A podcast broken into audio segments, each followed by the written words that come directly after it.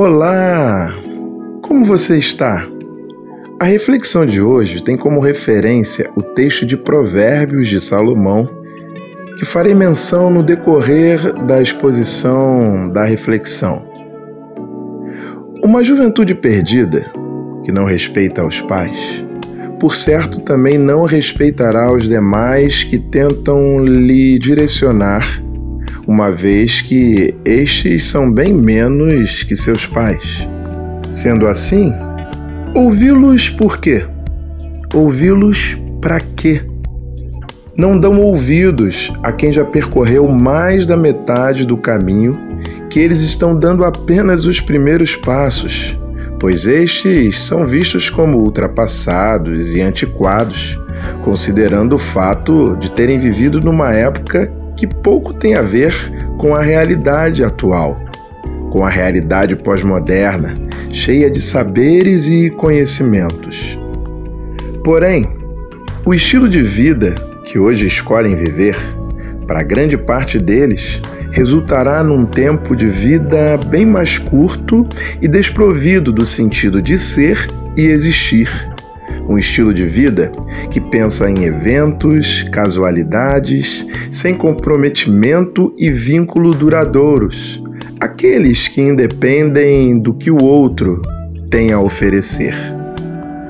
Uma juventude inconsequente que se satisfaz com bebidas, drogas, sexo, tudo isso regado por uma musicalidade promíscua, repleta de apologias que reforçam ideias e práticas efêmeras e líquidas. Lamentar e buscar conscientizar aqueles e aquelas que se têm maior proximidade é o grande desafio que muitos responsáveis, pais, tios, avós, têm pela frente uma vez que ainda tem acesso a eles e a elas.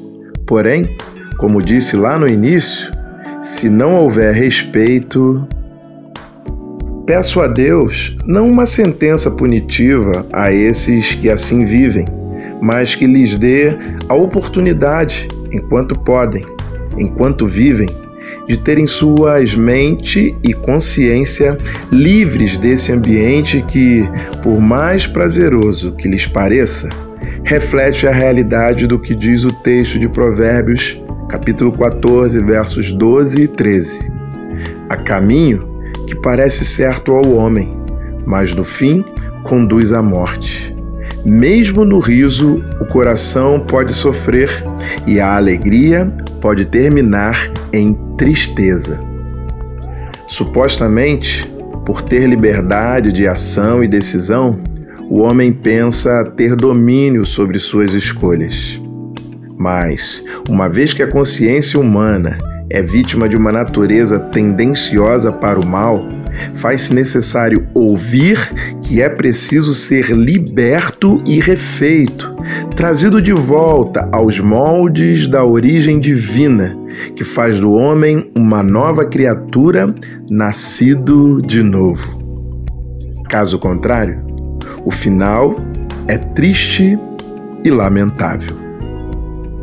Que Deus tenha misericórdia de quem faz opção de viver sob o jugo de quem rege o presente século.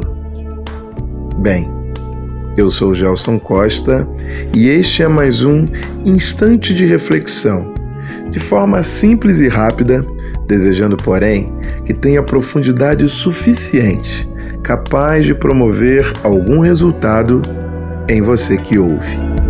Deus te abençoe.